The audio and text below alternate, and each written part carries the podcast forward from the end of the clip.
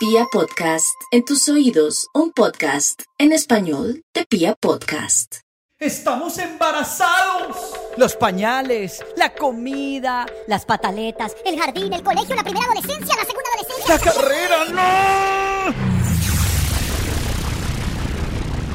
Todo sobre el mundo de nuestros hijos y cómo lo hemos vivido en Descontrol Parental. Porque aunque no tenemos todo bajo control, disfrutamos ser papás. Hola, hola, ¿cómo están todos? Bienvenidos a este nuevo capítulo, episodio de Descontrol Parental, hoy con un tema como siempre fascinante, emocionante, que nos encanta y que nos llena de información y también nos divierte y también resolvemos dudas eh, de cada uno de los temas. José, ¿cómo estás? Muy bien, muy feliz porque el tema de hoy me involucra muchísimo, porque primero es una pasión y fuera de eso es, por otro lado, es una de las grandes frustraciones que, tengo, pero más adelante hablaremos de eso. Yo sé, todos los papás en algún momento, todas las personas en algún momento yo creo que pensamos, soñamos con estar parados en un escenario, yo no sé, a mí me pasó. Eh, y por cosas del destino nunca se dio, pero sí uno se sueña con que el chino de uno esté parado allá y todo el mundo lo aplauda o, o, por lo menos que se divierta con un instrumento o que cante. O, eso es muy satisfactorio. Sí. El desarrollo de las habilidades musicales es increíble. Tocar un instrumento, tocar un instrumento, no lo logré. Sí. pero bueno, a lo mejor después de esta clase te animas a ser chelista. Hoy tenemos a una súper invitada. Chelista, mamá, música, gestora cultural, Sandra Parra. Sandra, gracias por estar con nosotros. Bienvenida a Descontrol Parental. Me encanta este descontrol. Feliz de estar acá. Natalia, gracias. José, buenas noches. Gracias por la invitación. Hola. Bueno, pues aquí estamos para hablar de música, de hablar, para hablar de nuestros hijos, cómo podemos desarrollar ese instinto, ese sentido musical que tienen ellos sin coartarlos con las herramientas precisas y bueno, vamos a resolver las dudas que tenemos y como siempre, pues esto es una charla aquí entre amigos. Entonces, eh, nada muy técnico, sino todo muy, muy, entre más anecdótico mejor. Entonces, Sandrita, yo quiero arrancar, yo siempre arranco con el diminutivo, pero es que cuando uno le tiene cierto afecto al invitado, ¿cómo hago para decirle Sandra? Sandrita, Sandra Margarita. Sandrita, yo quiero arrancar eh, por preguntarte eh, cómo estimular si uno ve que el hijo de uno tiene alguna inclinación musical, que le gusta la música, yo creo que en algún momento igual todos los humanos sentimos pasión y cariño por la música, pero cuando, mm, pero cuando sentimos como que evidentemente hay un talento que queremos fortalecer, ¿cómo hacemos para fortalecerlo y para acomodar el ambiente para que eso florezca y no apabullarlo con clases, con compra de instrumentos, con presiones innecesarias. ¿Qué pasa ahí? Ay, Natalia, esa es una pregunta muy, muy bonita y muy pertinente, yo creo. Y como decías tú, como también soy mamá, te puedo responder desde las dos esquinas, ¿no? Desde mi experiencia como profesora y ahora con el maestro en casa, que es mi hijito. Entonces, Creo yo que ese descubrimiento del talento, o no sé, creo que la sensibilidad hacia la música la tienen todos los niños. Todos los niños frente a una linda canción, frente a una ronda, frente a una adivinanza que se haga con el cuerpo y con la música, los niños responden inmediatamente. Entonces, pienso que ahí está siempre e-, ese vínculo con la música. Ahora, ¿qué pasa cuando un papá eh, descubre que el chiquillo tiene más capacidades para la música, no digamos que para otras cosas, o que tiene una facilidad musical? Yo pienso que, mm, que como en todo hay que dejarlos que florezcan, ¿sabes? Es, por ejemplo, como decías que querías algo, algo anecdótico, pues yo pienso que para mí es interesante la pregunta porque todos me preguntan, ¿y Emilio ya toca chelo? y yo soy como, eh, sí, él pasa por el chelo y lo toca como un tambor y sigue derecho. Entonces, y, y a mí, y yo soy feliz de que lo haga así, ¿sabes? Para él es un juego, para él es percusión. Él tiene un chelo chiquito que ahorita mismo está en el taller, en el luthier, pero Pero fíjate que yo no he querido forzarlo, tal vez por eso, porque pienso que yo no siento la presión de que él siga mis pasos, por ejemplo.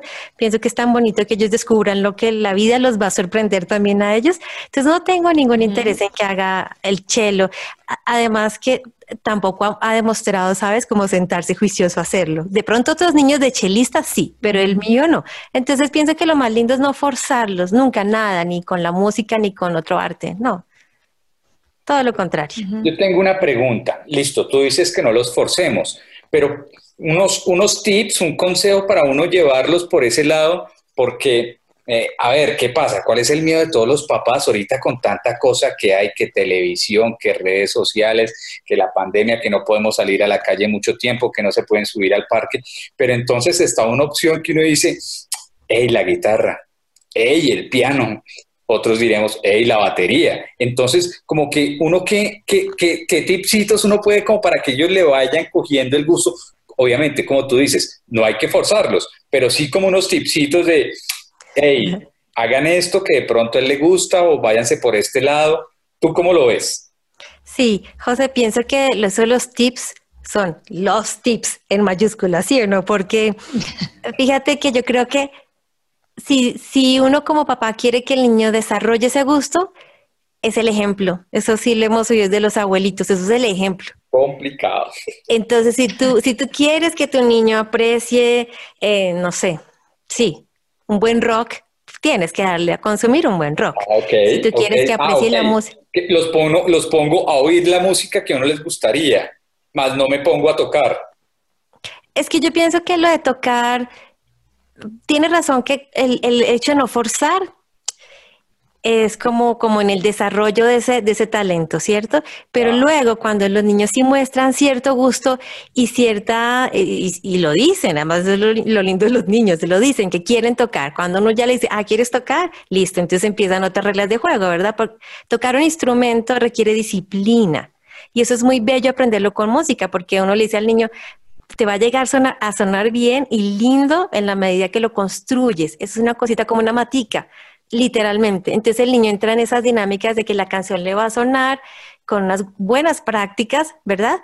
Entonces luego viene la disciplina que es muy bello aprenderlo con, con un arte y con la música pues mejor todavía.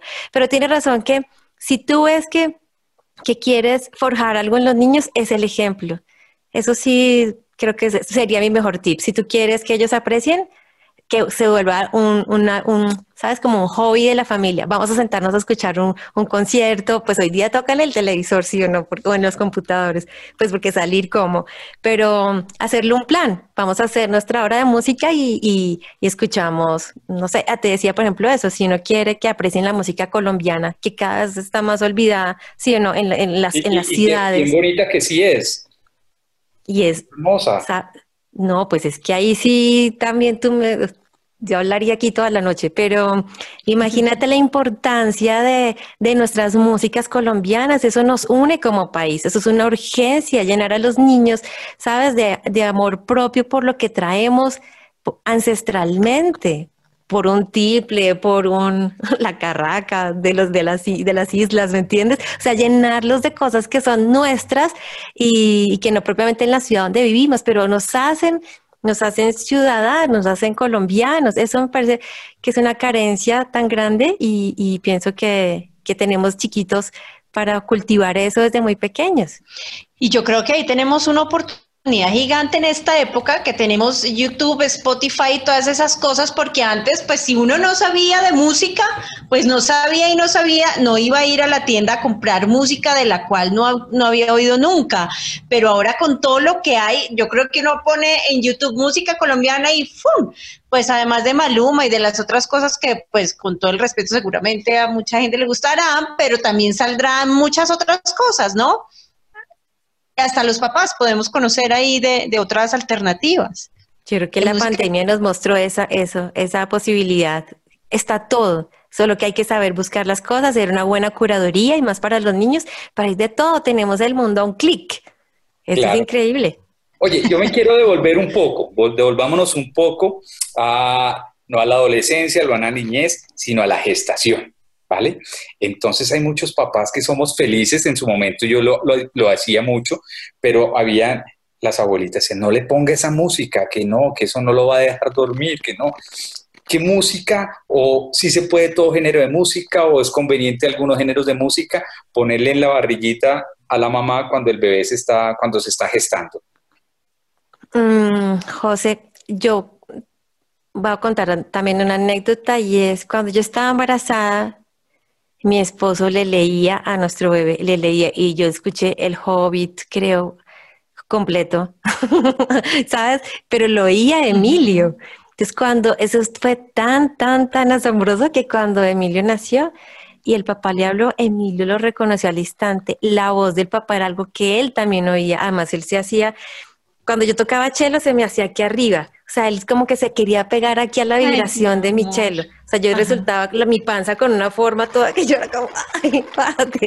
Eh, y con la voz del papá descubrimos lo mismo que él tan pronto Guillo le habló, el niño, el niño, el niño buscó la voz del papá, él la reconoció. Eso es mágico. Eso es una cosa que yo pienso que por eso dicen que es el primer eh, sentido que se desarrolla y pienso que la voz de los papás es como el primer alimento para el oído, ¿no? La dulzura de un papá, el amor que va impreso con, con la voz de un papá es como la primera educación musical del oído es esa. Claro, claro. te voy a contar mi anécdota personal. Emiliano, que es mi hijo mayor, cuando, cuando lo estábamos esperando, a mí me gustaba ponerle mucho Carlos Vives. Yo soy fan de Carlos Vives. Y cuando él nació, para dormirlo, yo lo ponía en mi, lo alzaba y le ponía Carlos Vives y le iba bailando. Y él era encantado, o sea, él, se podía dormir, pero era solamente con Carlos Vides y, a mi esposa no le gusta mucho el vallenato, entonces para ella era como frustrante. Está buenísimo. Pero a mí, a nosotros también nos pasó algo similar. Mi esposo saludaba mucho y hablaba mucho con la barriga y cuando Lucas nació, eh, pues obviamente como todos los niños salen llorando, pero dejó de llorar en el momento en el que papá le habló. Dijo, a este man yo lo conozco, yo creo que decimos, este man yo lo conozco, yo lo he oído, ese es de los míos. Pero Sandrita, quiero preguntarte, ¿a qué edad eh, los niños están preparados para empezar a recibir una formación musical. Sabemos que hay niños prodigiosos, talentosísimos, que a los dos años ya saben tocar un montón de cosas, pero en la vida real los niños promedio, ¿a qué edad están listos para entrar a una academia musical? A, aprender de música formalmente. Vale, yo también diría que, mm, que antes de pensar, como dices tú, en la formación, que eso ya implica pues ¿no? Unos objetivos y ya no es una práctica libre, ¿cierto? Antes de eso, yo pienso que sí hay una, una etapa muy bonita de, que da lugar a la estimulación, porque yo creo que el niño, entre más llenemos de estímulos literalmente, él va a responder a más cosas, ¿no? Va a hacer más conexiones, eso sí, pues, lo dicen los estudios, etcétera. Y yo sí creo que mm, ¿Sabes por qué eso alimenta? Un chiquillo, yo he tenido varios niños que empiezan chelo, por ejemplo, que vienen de programas de estimulación. Entonces son niños que ya tienen el hábito de la música, ¿sabes? Entonces son niños que responden más a un formato de, disciplina con el instrumento. Mientras que puede llegar un niño que no ha recibido esa formación, pero digamos que puede tener buen oído y, y, se demora un poquito, pero engrana en, ese, en esa forma de vida, porque yo sí te digo, Natalia, que cuando ya el chiquillo empieza a querer tocar un instrumento, no es el niño el que tiene que estar preparado. Yo suelo decirles a los papás con los que empiezo un proceso, el proceso es con los papás, ¿sabes? Y más o menos uno hace la clase con el niño, pero la separa los papás. O sea, yo todo el tiempo le estoy hablando al papá, porque es el papá el que va a hacer las réplicas de la clase en casa. Entonces el que tiene que tener, ¿sabes? Como la estructura de la clase. Yo les digo, mira, ¿en qué parte de la clase voy? Para que yo sepa nada, en la parte de adivinanza, en la parte de recordar las canciones, en la parte de algo nuevo, en la parte... Pero entonces quizás hay un, como una balanza, que, que sea el deseo del niño el instrumento, no el del papá, porque eso sí también me ha pasado muchas veces, me pasó con, con la hija de un músico increíble que yo admiro un montón y me puso su hija para que yo le enseñara cello y, ¿no? Pues como que me escogió, yo me sentía como, ah, voy a hacer lo mejor que pueda con tu hijita, pero era el deseo del papá. Eso le hemos hablado después, años más tarde, porque la chiquilla no, entonces no siguió tocando cello, porque era el gusto del papá ¿Te fijas? Y las clases eran divertidas y ella estaba feliz, pero tuvimos un receso por algo y el papá me decía, es que ella, ella no me, ella no quiere como sentarse a tocar, Sandra, y entonces, ¿qué hacemos? Y yo, ve, la enganchamos. Y finalmente la chiquilla lo dejó porque era el gusto del papá, ¿te fijas? Hicimos un proceso lindo y la chica tenía habilidades, pero, pero fíjate que no se pudo profundizar porque no era realmente su deseo. ¿Ves? Claro, es, que es muy válido. Hay veces que nosotros como papás queremos que ellos toquen, hagan, practiquen algún deporte, eh, pero de pronto no es el que a ellos les gusta. A mí me pasó. A mí me chutaron el violín cuando tenía ocho años y igual lo devolví. Tal cual.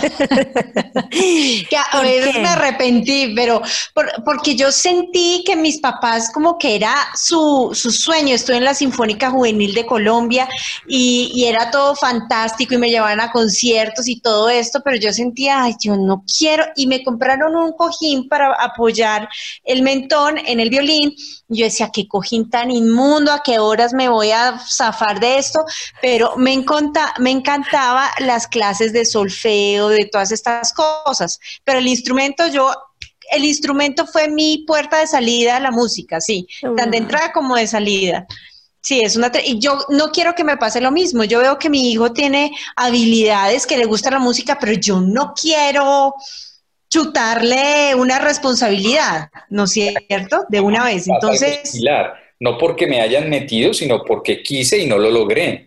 Por ejemplo, yo siempre quise tocar guitarra, estuve en clases y todo y no lo logré, o sea, malo, malo, malo, malo. Y adicional en el colegio me presenté tres veces, audicioné para estar en la tuna del colegio y nunca lo logré, o sea, me decían, pues es que su voz no da, usted está Ay, José, canta, canta para que sea el momento del estrellato todo aquí termines de...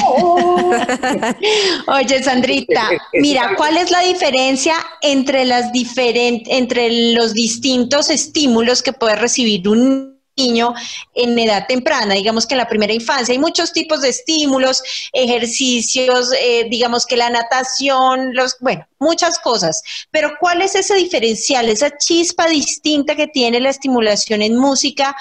Eh, que puede ayudar a los niños a, desarrollar qué, qué habilidades, además de la música. Vale, uy, esa pregunta es bien profunda porque estaba pensando cuando decías otros estímulos y nombraste deportes, no sé, me perdonarán los papás que hacen del deporte pues como su, su arte, ¿no? Porque creo que la, la música, hmm, voy a decir una cosa que va a sonar un poco loca, pero la música se los lleva por delante. La posibilidad de hacer música en familia por ejemplo, eso no es el niño haciendo natación solito en una piscina.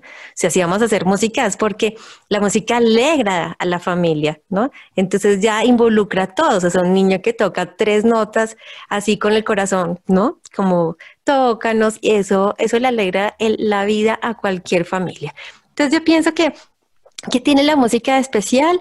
Evidentemente hay muchos estímulos que, favorecen eh, la comprensión del mundo para un niño, su identificación cuando van creciendo, pero la música, siento yo que de pronto al ser otro lenguaje, es como una complicidad también rica de expresión.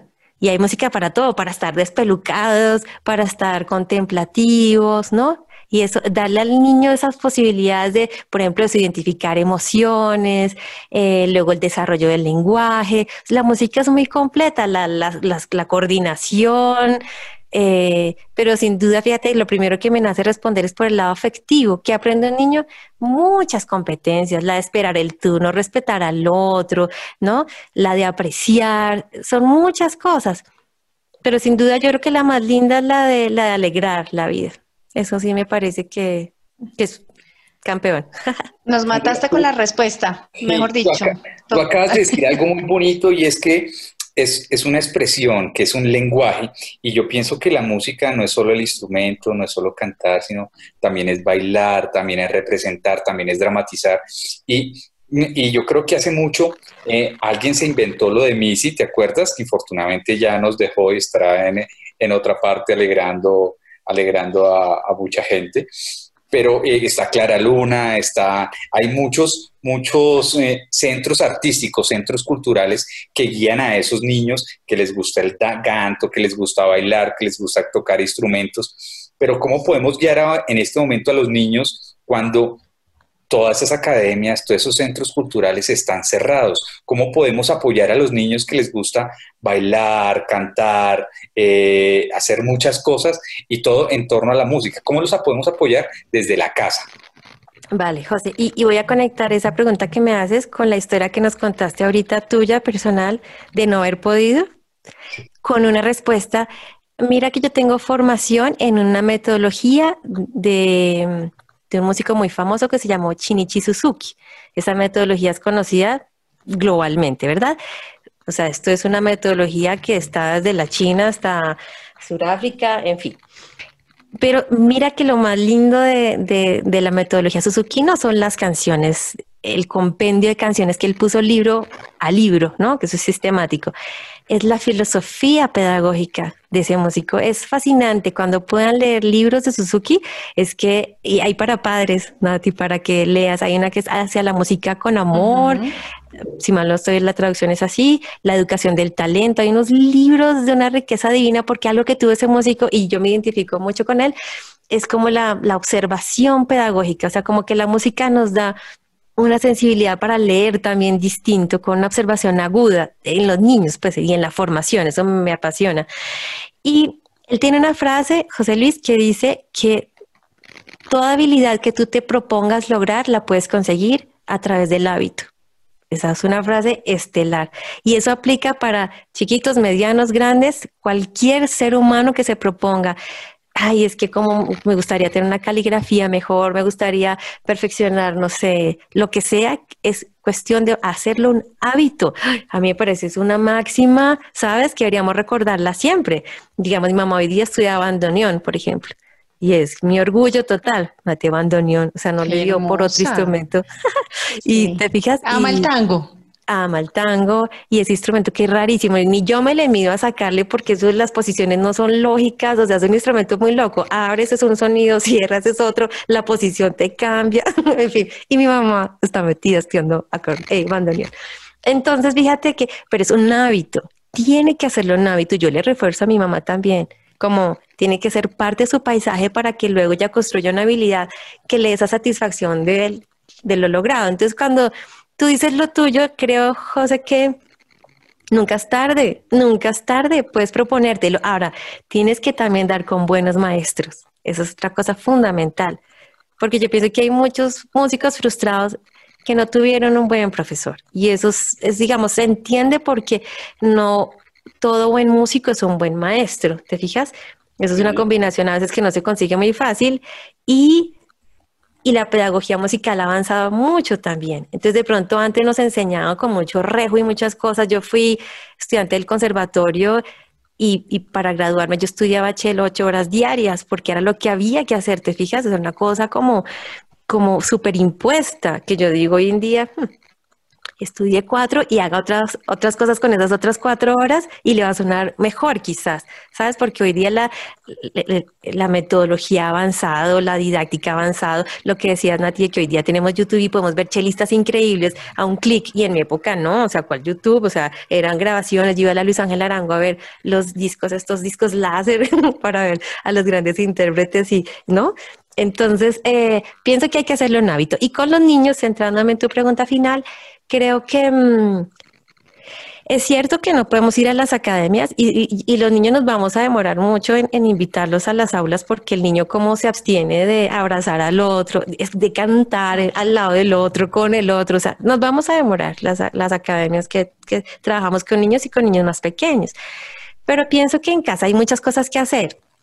Precisamente esa, dime si no, ahorita mismo nos tocó nutrir el paisaje de los niños con hábitos, ¿sí o no? Está la hora de tal, está, hasta ahora mamá no está disponible, hasta ahora papá tampoco, entonces el niño ahora tiene también más claro ciertos horarios. Entonces te fijas que yo pienso que puede haber como music time, ¿no? Como el momento de la música y se lo inventan y, y cada uno opina, hoy, hoy miremos un concierto de, no sé, un rockero y miremos rock argentino y miremos Toto la Momposina, después músicas del mundo, ¿sabes? Yo pienso que como y lo que decías también es muy bonito. Aquí, por ejemplo, lo que pasa con Emilia le fascina bailar y no es sino que yo le diga, ay, esa colita cómo se mueve y él empieza a bailar todo y empieza, ¿me entiendes? Y eso, solo esa frase hace que ese niño baile todo.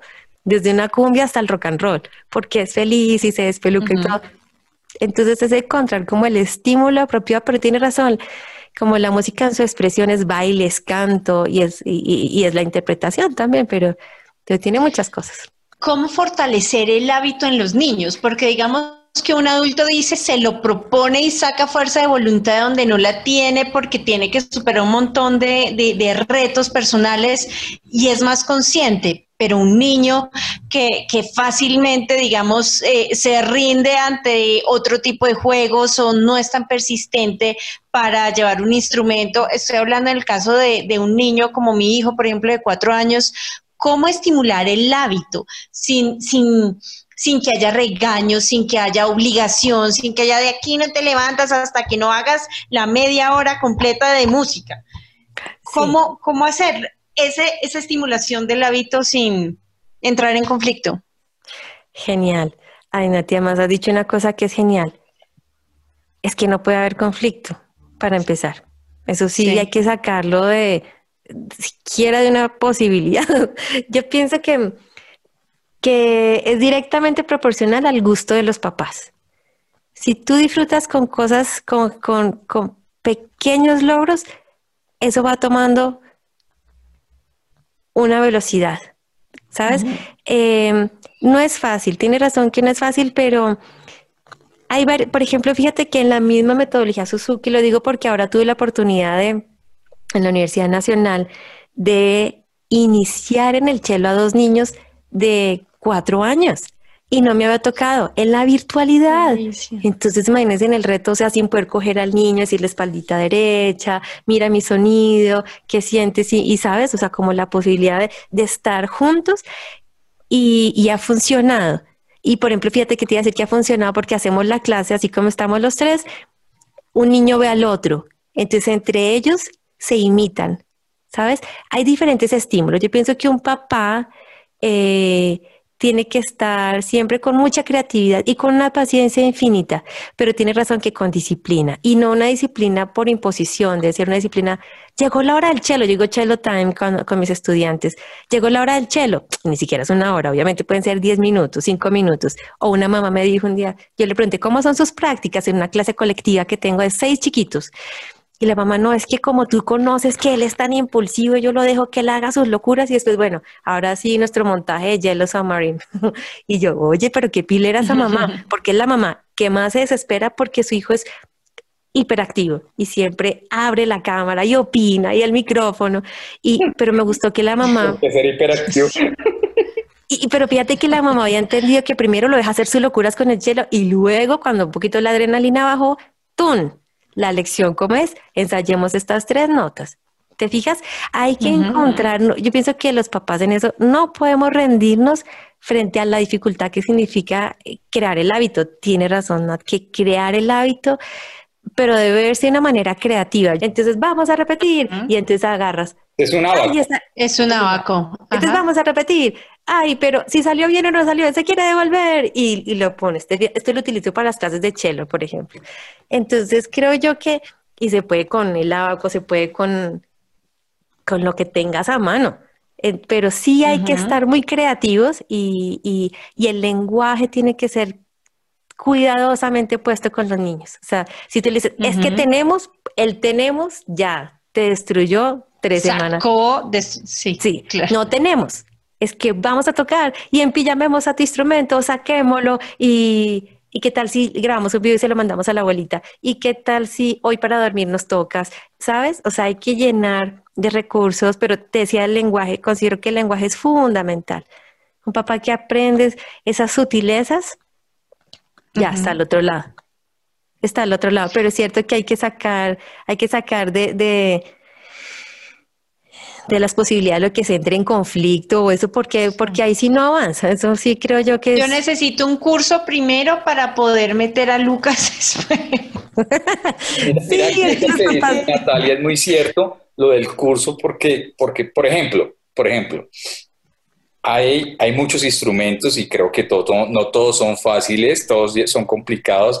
Me respeto a ti que eres chelista, a los que tocan violín, porque pienso que son sí, sí eso sí. tienen su un, nivel de, eh, de exigencia fuerte. Entonces yo digo, ¿qué instrumento sería bueno que empezara a tocar un niño? Entonces yo digo, la batería, porque todos son felices tocando batería, o será mejor un ukelele, no llevarlo a la guitarra sino empezar por un ukelele, o será mejor el piano. ¿Cuáles son esos instrumentos que tú recomiendas? Porque yo veo que los músicos son multifacéticos, o sea, tocan todos, pero ¿cuáles tú recomiendas que debería ser el mejor por el que el niño debería empezar? Pues fíjate que Emilio tiene su ukulele y tiene sus tambores.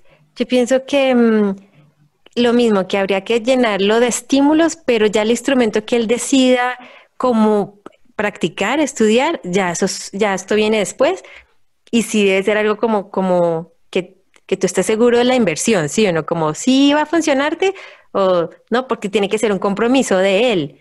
Pero ¿cuál sería el instrumento? Pues digamos que el piano está la posibilidad que ahí está la afinación, ¿no? Ahí están las teclas, el piano es más fácil de hacerlo sonar que un violín, que un cello, que una viola, que un contrabajo, o sea, ahí está el sonido. Pienso que eh, Emilio tiene una melódica. Con la melódica pasa que es muy fácil, es muy fácil hacerla sonar y te la compras afinada, una melódica fina, una armónica, lo que tiene él, perdón, una es lo que nosotros Exacto, eso te iba a preguntar, lo que nosotros llamamos eh, comercialmente la dulzaina. La dulzaina, sí. Y fíjate que eso, eh, el niño ahí él hace sus ritmos y sus cosas. Este, eh, la, armónica es un buen instrumento, pero ya si tú piensas en, que haya en casa una guitarra, bueno, si piensas en el niño, el ukulele es más pequeño, pues, es mejor, sí pero pienso que todo eso hace parte como de un escenario. Luego cuando el chico se, si, si, te dice que quiere o tú ves que tiene em, facilidades con la percusión, pues claro, un tamborcito bueno, no, hay que comprarse la batería, pero un tamborcito. Pero luego cuando él se define, ahí sí pienso yo que eso es un buen consejo para los papás, hay que comprarle el mejor instrumento posible, porque eso ayuda en el desarrollo del, del gusto por su instrumento y por la música, eso sí. Claro, porque cuando Lucas era muy chiquito y tenía dos años y veíamos como que le gustaba la guitarra, nos decían, cómprele una que no suene bien, pero que tenga las cuerdas flojitas, porque si siente las cuerdas muy duras, se va a aburrir y va, le va a generar dificultad y, entonces le compramos unas de estas de... De, caucho. De caucho. Sí, no, no, fatal, fatal, porque fíjate que no se le hace, en eso no hay ningún beneficio. Sí, no, no, no. Claro. Es mejor un buen instrumento. Sí, absolutamente. Y tiene razón. A mí no me gustan instrumentos que una maraquita como medio de plástico, exactamente. No, eso. ahí sí, no, no, fatal. Sí, sí. Sandrita, ¿qué, ¿cuánta influencia puede tener el entorno familiar del niño en el aprendizaje de un instrumento? Es decir, si hay conflictos familiares, por ejemplo, yo sé que esta pregunta es profunda, pero yo creo que le pasa a mucha gente, pero ¿por qué mi niño empezó tan bien, tan no sé qué, y ya no lo hace? ¿Influye, por ejemplo, la relación de los padres o la relación con los suegros, con sus abuelos, con en, en el aprendizaje musical? Mira, dijiste dos cosas que son, que quiero separar. Dijiste ¿Qué pasa cuando él ya no toca con el mismo entusiasmo? Creo que todo proceso tiene sus altibajos, todo. Entonces, no porque cuando vamos como hacia abajo hay que pensar, no, es que ya no le gusta, no, perdimos la plata, no. O sea, todo proceso tiene unas curvas que hay que saber surfear, ¿sabes? Hay que ir, hay que ir entendiendo cómo va el viento y cómo planear. Lo digo porque fíjate que hay veces cuando los papás pasan la primera crisis, toman tanto aliento que es muy bello, porque, porque así va a ser siempre. O sea, el niño pasa por un enamoramiento al principio, que quién sabe cuánto dure, porque hay veces ese enamoramiento es largo o hay veces es, más, es menos profundo, pero hay que perseverar. Que si ese proceso es susceptible del entorno, 100%. Yo he tenido niños, por ejemplo, de padres que se separan y el chelo termina siendo un espejo de cómo se sienten pero afortunadamente los procesos han sido lindos porque se aferran al chelo, por ejemplo, o porque quizás, sí, en mi caso no me tocó niños de papás separados donde el chelo, dejaran el chelo o donde, sí, al revés, me tocó con niños, eran adolescentes, dos me tocó, y, pero supieron atravesar por ese momento que hasta uno una vez en clase, ay, me iba desesperando. Y yo le dije, yo sabía que la rabia de él no era ni conmigo ni con el chelo, era con lo que le estaba pasando. Pero yo le mostraba todo en clase y no le gustaba nada. Entonces le dije que, que, que cuando le gustara algo me dijera. Y claro, eso quedó así, porque que yo respondiera así cuando yo hago como un mago 500 mil opciones del sombrero, hagamos esto, y si no quieres esto, pues esto, y si no, tápate los ojos y dime qué canción es esta. Y nada, le, nada funcionaba. ¿Te fijas? Entonces pienso que, por supuesto, los procesos con el instrumento son autobiográficos, o sea, los niños muestran ahí lo que les pasa a ellos mismos, y eso es lindo, eso exige de uno como una ética tan bonita con ellos, ¿no? Como de, acompañarlos en, todo eso que están viviendo en lo que les pasa. De acuerdo. Sandrita, pues muchas gracias por esta conversación. Pasamos delicioso. Para mí fueron como cinco minutos y ya llevamos más de media hora.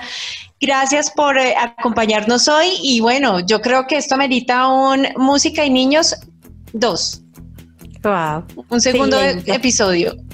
Hay mucho que hablar. Gracias, Sandrita. Con todo gusto, por supuesto, y la pasé también muy rico conversando. Muchas gracias. Chao, chao. Un abrazo. Chao, chao.